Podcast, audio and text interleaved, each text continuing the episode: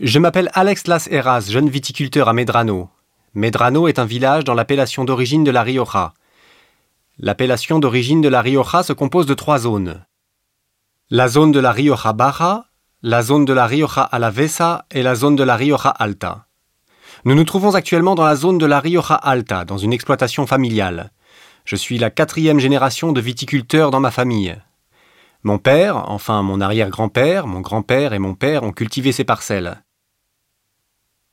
Nous sommes dans la parcelle la plus représentative de notre exploitation, qui se compose d'environ 2 hectares, dont 80% sont plantés de Tempranillo, avec quelques plants de Graciano et d'autres plants de Grenache.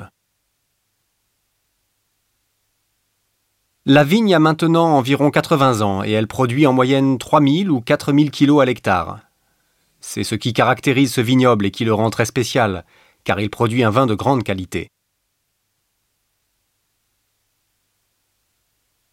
Notre exploitation comprend également des parcelles situées dans d'autres zones, la zone de la Rioja Baja, où le terrain, le climat et l'altitude sont différents.